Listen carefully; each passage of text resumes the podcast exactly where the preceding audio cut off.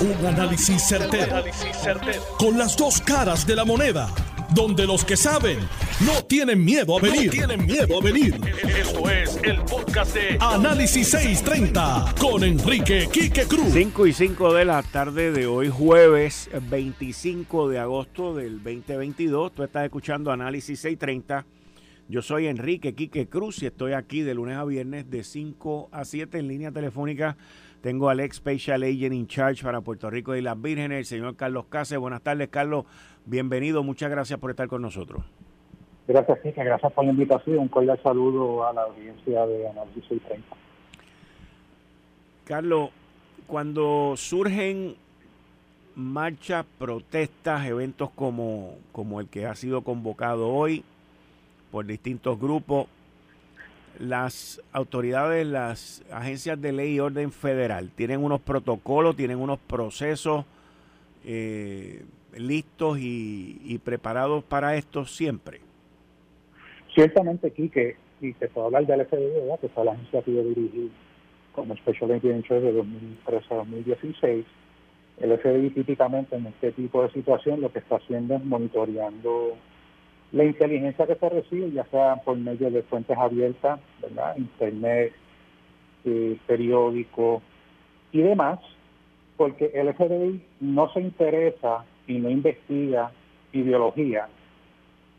El FBI protege la primera enmienda de la Constitución de los Estados Unidos que garantiza la libertad de expresión y el FBI tiene unas limitaciones y tiene unos procesos bien específicos para poder investigar los casos que investiga.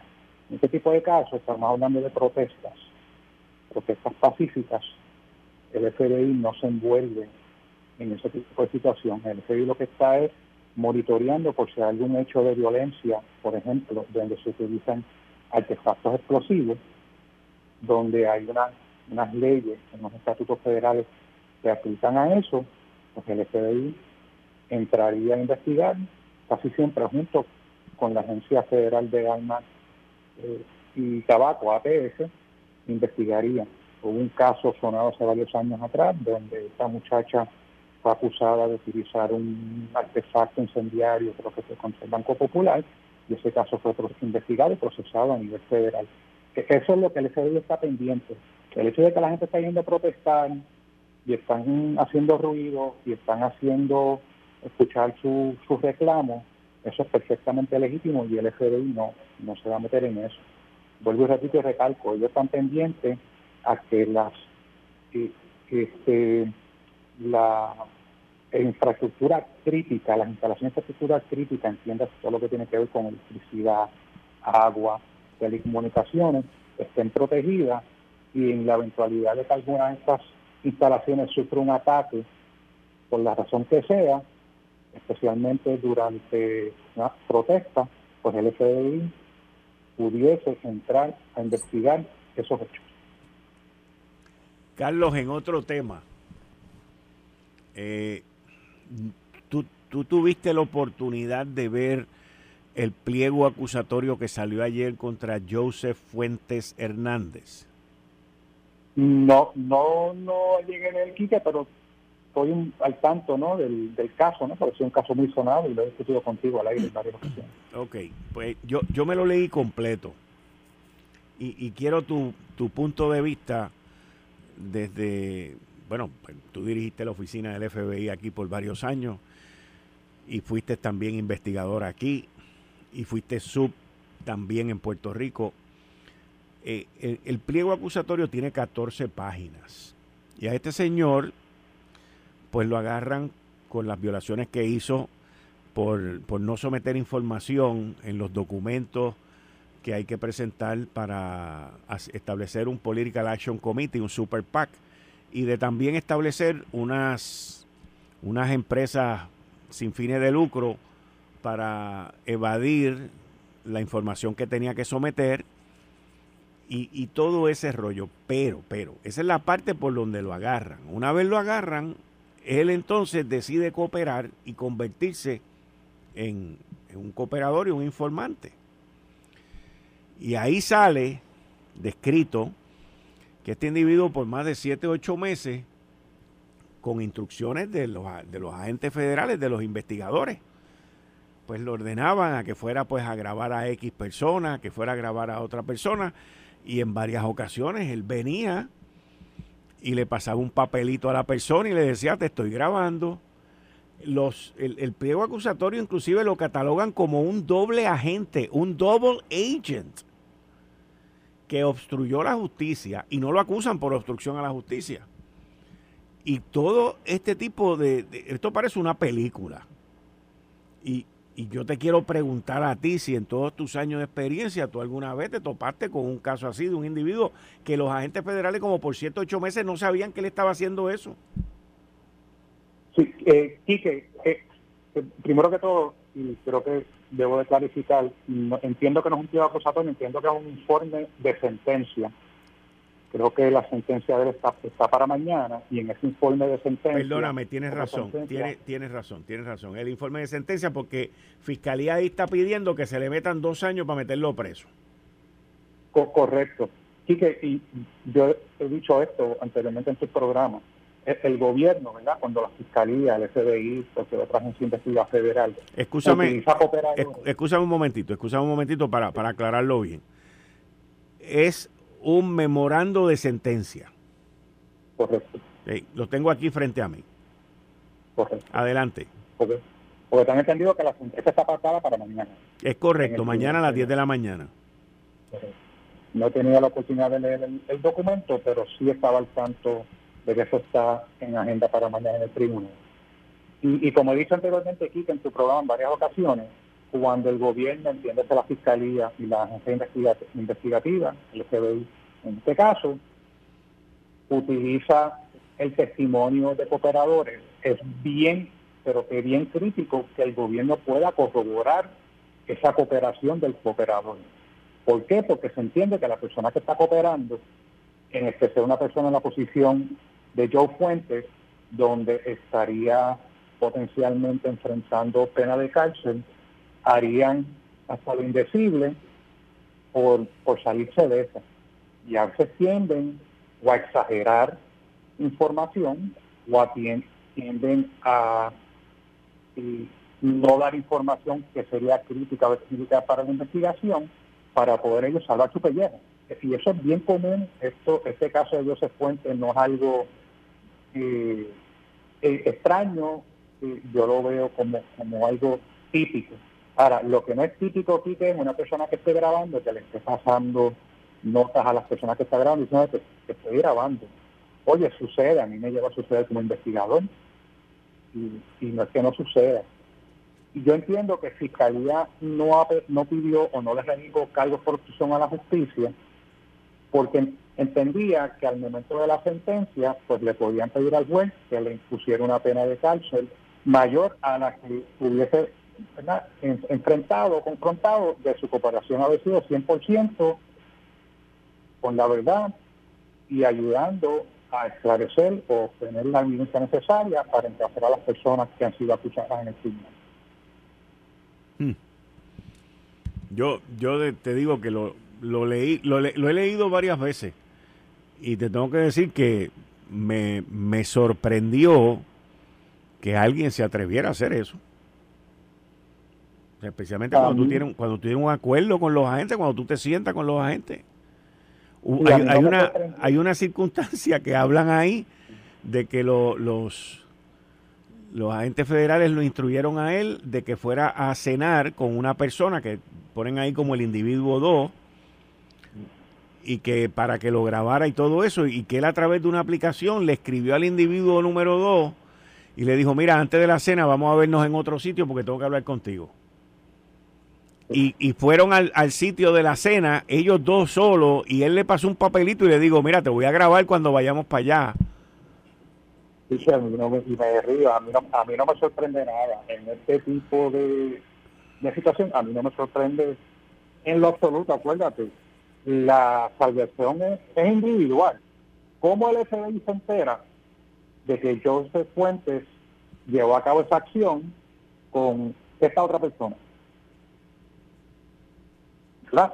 Eso es lo que yo me pregunto. Pues para mí, muy posiblemente, esa otra persona, al momento de ser abordado por los agentes, les dijo, pero es que fulano, yo sé que me estaba grabando porque me pasó una notita de que me estaba grabando. No, yo, yo también estoy casi seguro que, el individuo 2 con quien él fue a cenar fue el que le dijo después a los federales, este, y porque después ellos obtuvieron todas las informaciones y todos los mensajes que se llevaron a cabo entre estas dos personas, o sea...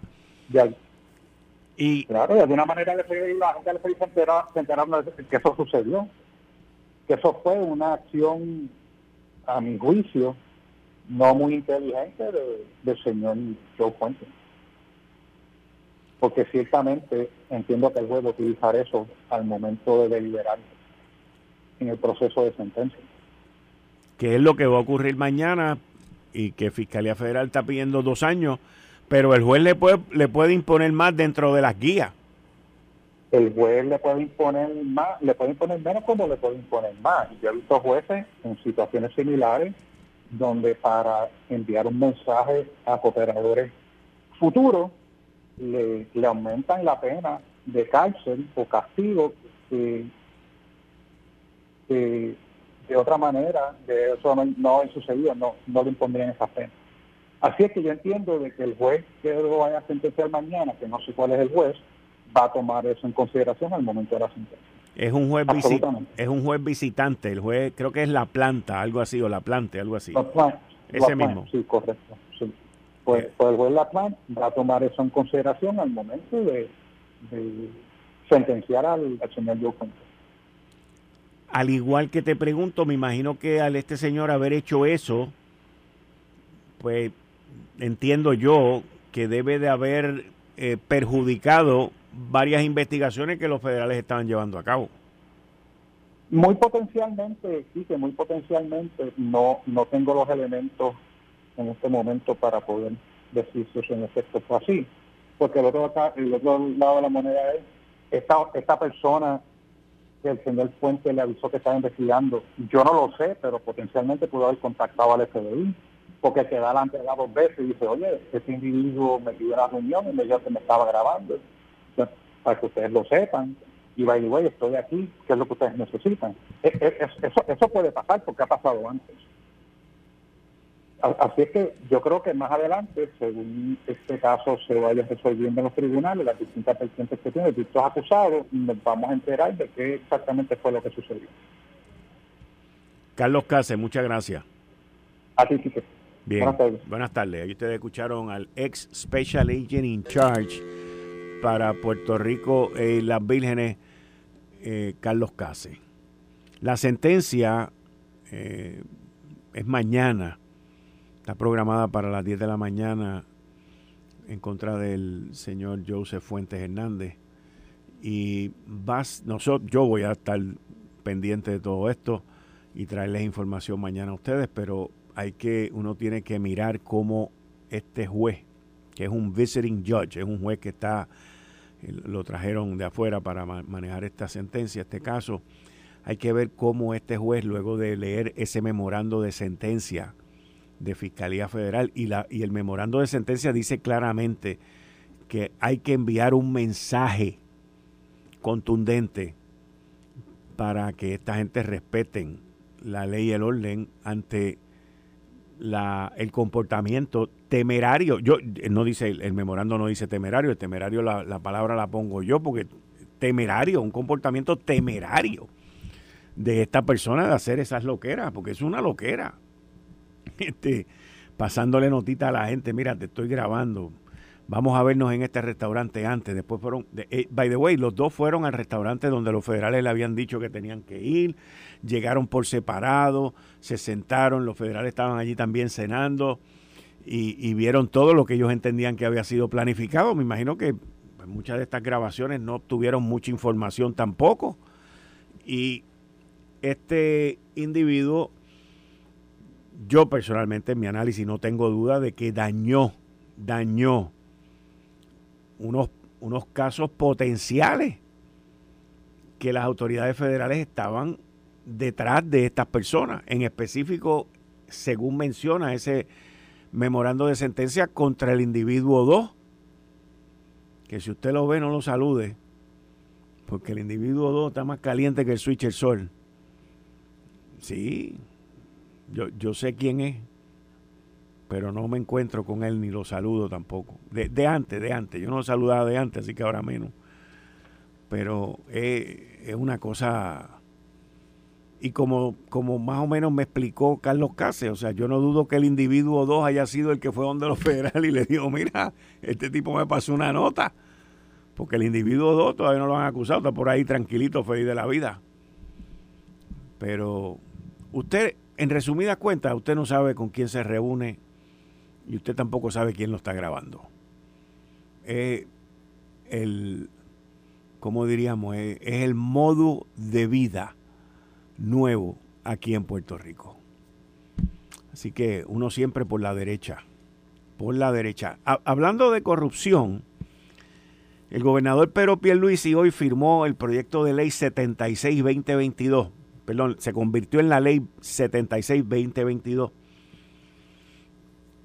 que ahora no deja a discreción del tribunal, esto es para estatal, esto es para el Estado, imponer la pena de restitución. De ahora en adelante, esto es parte del, del castigo, parte de la pena, parte de la sentencia en delitos que tengan que ver con extorsión, aprovechamiento ilícito de trabajo o servicios públicos, soborno, incumplimiento del deber, malversación de fondos públicos.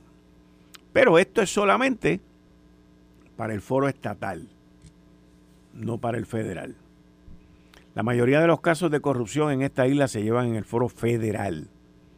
Son muy pocos, pero muy pocos los que se llevan en el foro estatal, lamentablemente, lamentablemente. Así que vamos a ver cuándo será que pongan en efecto esa ley y, cómo lo van a hacer. Porque en términos estatales. En otro tema, eh, hoy por la mañana, desgraciadamente de nuevo, una mujer de 52 años fue asesinada por su expareja en Quebradilla. El individuo que cometió este vil asesinato, feminicidio número 12, feminicidio íntimo número 12, han habido 13 feminicidios este año, pero este en íntimo han sido 12. Llegó anoche de los Estados Unidos, formó el revolú este y a las 6.30 y pico de la mañana le quitó la vida. Y luego se suicidó. El dato que me llama la atención en este caso como en anteriores, anteriores, es que el individuo tenía varias armas legales. Y según una entrevista que yo hice hoy con el teniente coronel eh, Roberto Rivera, que está a cargo de investigaciones criminales, eh, la licencia de este individuo, la licencia de, de, tener armas de fuego se vencía en el 2027. Y entonces, estamos viendo, estamos viendo individuos con licencia de armas cometiendo estas atrocidades. Este año han habido varios de ellos. Y tanto la policía como el Departamento de Justicia deberían de comenzar a llevar una serie de estadísticas de este tipo de crimen y cuántas personas cometen este crimen que tienen armas legales. Porque por lo menos yo opino y entiendo que se está comenzando a ver multiplicidad de casos como este con personas que tienen armas legales y que luego de que cometen este asesinato vienen y se quitan la vida. Obviamente una persona que se suicida, pues su estado mental en ese momento no, no, es, no es normal, pero ¿cuántas personas que tienen armas legales en Puerto Rico están inestables mentalmente? Eh, por ahí es que va la pregunta. Y por ahí es que va la parte estadística y ver. Porque nosotros, hasta ahora, fíjese qué cosa más, más interesante. hay más movimiento legislativo, hay más movimiento comunitario para cancelar el contrato de Luma que para evitar las muertes de las mujeres y evitar los feminicidios. Fíjense, para que, para, que usted entienda y lo ponga en la justa perspectiva de lo que está pasando. Y nosotros no podemos seguir con estos feminicidios, con estas matanzas, con la violencia doméstica que hay contra la mujer, con la violencia que hay contra los niños también, el acoso sexual, el acoso laboral. Están choretos por ahí los acosadores. Y es impresionante, no pasa nada, muy poco. Hoy sentenciaron al individuo este de Yate a 10 años de prisión. Una cosa de loco. De loco. Y los teléfonos, las tecnologías, las computadoras, le han dado una ventana y un acceso a esta gente que los papás y los custodios de estos menores tienen que estar, tenemos que estar al pendiente. Hay que estar al pendiente. No hay de otra hay que estar al pendiente. Estás escuchando el podcast de Noti1. Análisis 630 con Enrique Quique Cruz. 5 y 33 de la tarde de hoy, jueves 25 de agosto del 2022. Tú estás escuchando Análisis 630. Yo soy Enrique Quique Cruz y estoy aquí de lunes a viernes de 5 a 7 como todos los jueves de 5 y 37, hoy ya de vuelta, de regreso con nosotros, que me hacía una falta enorme. Atilano Cordero Vadillo. Atilano, qué bueno verte, bienvenido como siempre. Quique, muchísimas gracias y un cordial. Quique, muchísimas gracias y, y, un cordial saludo a toda nuestra distinguida radio audiencia, tanto la local como la internacional, que siempre nos escriben y, y nos dicen que nos están escuchando. Yo, yo como empresario y como sufrido de la Autoridad de Energía Eléctrica, yo tengo que, decir unas palabras de la visita del, señor presidente Duke Austin a Puerto Rico. Yo creo que eh, no voy a entrar en los méritos eh, del contrato contigo que ante si se debe cancelar o no se debe es cancelar. Que algo está mal. Ok, dale. No entrar en los méritos del contrato, que si el contrato es bueno o es malo para Puerto Rico, porque ya ese contrato, si es malo, pues la Junta de Control Fiscal tuvo culpa de este atropello que nos está entrando. Y la juez Laura Teleswin de la Corte Federal también ella aprobó este contrato. Pero sí, esta visita de un presidente de una compañía como esta, y tú trabajaste con la principal línea aérea de los Estados Unidos. ¿Y él es de allí? y él es de allí, ok. Él es de Texas. Cuando nosotros nos montamos en un avión y caemos en un sitio, hay dos cosas. Porque hay problemas y hay problemas que él lo admitió. Pero que el mercado es bueno y yo quiero ese contrato. El contrato es bueno para ellos. Eso es número... Buenísimo. Buenísimo. ¿Ah? Es, que... Buenísimo. Es que no tengo todavía. Este, no he podido leer ese contrato, Pero la valorización si del contrato son sobre mil millones de pesos. No, si solamente un monopolio de tres mil millones de, dólares en facturación nada más, es buenísimo. Sí. Ok, es buenísimo. Entonces, al él llegar a Puerto Rico, este, y solamente lo que se ha comprometido es a tres cositas, dos cositas prácticamente.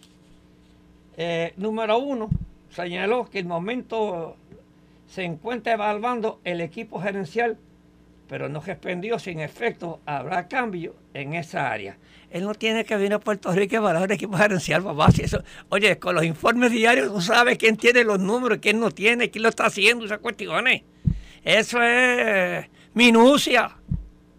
Eso es para, para decirle a la prensa y a nosotros que está haciendo algo. Pero mira esta. Y ahí es que yo te digo. Y lo estoy citándolo. Entonces dice que sí, en efecto, habrá cambio en esa área. Pero no dice que cambio. Es que a nosotros no nos importa un divino si es un presidente, si quita el presidente, si el presidente que sea. A nosotros lo que nos importa es que nosotros tengamos energía eléctrica en nuestros hogares, y en los comercios, y en las industrias, y en los hospitales. Eso es lo que nos importa a nosotros. ¿Qué tenemos que evaluar si el presidente que, o el CEO? A mí no me importa un divino de eso. Eso es lo que me importa a mí. Entonces, rápido que dice eso, que está evaluando y acepta que en efecto habrán caído en esa área y hemos cometido errores. Ahora, yo quisiera saber, yo quisiera, errores solamente. Yo quisiera saber si el que está a cargo de la supervisión de este contrato saben los errores que cometió y se lo mandaron escrito o no. ¿Qué es lo importante aquí? Porque aquí el señor gobernador acaba de nombrar otra persona para que supervise el contrato de Luma. Y, y, este, que es el, el ingeniero este, que, está en asuntos energéticos, Francisco Berríos Portela. Francisco Berríos Portela, que estrena la silla esa creada. Una secretaria auxiliar. Ahora tendrá los poderes, señor, para verdaderamente coger este contrato y ponerlo en orden. Entonces, hemos cometido errores reconocemos nuestra falla. Yo imagino que allá está eh, el gobernador y su equipo deben estar haciendo un análisis de todas las fallas, de todos los errores. Entonces dice aquí, y hacemos los ajustes necesarios para satisfacer las expectativas de la isla. Los ajustes necesarios estamos haciendo. Mire, no dice, entonces, menciono más aparte lo número dos, mencionó que Luma aumentaría su fuerza laboral al tiempo que aseguró que mejoraría la comunicación con los clientes. Oye, tú puedes aumentar la fuerza laboral en teoría, tú puedes mejorar la comunicación con los clientes. La mejor comunicación con los clientes es que no se les vaya la luz. La mejor comunicación con los empresarios es que no se le vaya la luz a los negocios. La mejor comunicación eh, con los hospitales es que los hospitales no se queden sin luz y se puedan perderse vida. Eso es lo importante. Entonces, dice según Austin, Luma traerá a Puerto Rico sobre 100 empleados en el futuro inmediato así como 60 ingenieros egresados de instituciones puertorriqueñas. Ahí lo que hace esto es algo de relaciones públicas, que va a traer puertorriqueños, que va a darle trabajo a los ingenieros de aquí, pero todavía no dice cómo va a resolver el problema. Entonces, nombra una coordinadora. Claro, una coordinadora, la nombró una coordinadora. Una coordinadora. Eso no tenía una coordinadora. Una coordinadora. Eso es, lo que nombró esta señora es una coordinadora. ¿Ok? Katy Rose. Pues mira, tiene, tiene a lo mejor la experiencia política, sabe bregar con, con el gobernador, sabe bregar eh, con fortaleza Ahora, yo no sé si se a llegar eh, con los ingenieros, con los, pero es una coordinadora. Qué bueno. A lo mejor es que eh, esa parte de relaciones públicas. Entonces, todo lo que ha dado Luma aquí, para mí, es una conferencia de relaciones públicas, una conferencia, lo que llaman en inglés nosotros, los empresarios, el damage control. Eso es esto, nada más. no nos dijo, ah, y después pidió de súplica 90 días. Ahora, en esos 90 días, el señor gobernador y su equipo de trabajo, las dos personas que tiene, tiene a Fermín, tiene a Francisco Berrío, eh, estarán haciendo verdaderamente ese un trabajo fiscalizador para decirle a Luma después de los 90 días, no cumpliste y te voy a dar un año para que te vayas. Porque, oiga, tampoco podemos, tampoco podemos de un día para otro, sin tener un plan de trabajo, sin tener quién va a sustituir a Luma, voy a cancelar el contrato. Porque es una falta de respeto al pueblo de Puerto Rico decir eso. Ahora, si él dice, vamos a cancelar este contrato porque tú no cumpliste, entonces busca alternativas, busca otras nuevas fuentes que vengan a ver quién quiere venir a Puerto Rico. Yo no quiero que venga el gobierno otra vez. Yo no quiero volver al calvario que yo pasé con 45 años con la Autoridad de Energía Eléctrica. Ese calvario yo lo pasé. Se me llaman a mí las carnes, las frutas, los vegetales. Me estaban un fin de semana sin luz, no llegaban. No, hombre, no. Ese calvario yo no lo quiero. Yo quiero, ya hemos dado este paso. Esto es como, Quique, esto es como pasó, como dice la Biblia. Del pueblo hebreo cuando salió, que estaba esclavizado en Egipto y en medio del desierto. Mira, pasaron hambre, pasaron vicitudes, y aquí estamos con el pueblo, el pueblo puertorriqueño está con el pueblo hebreo aquí.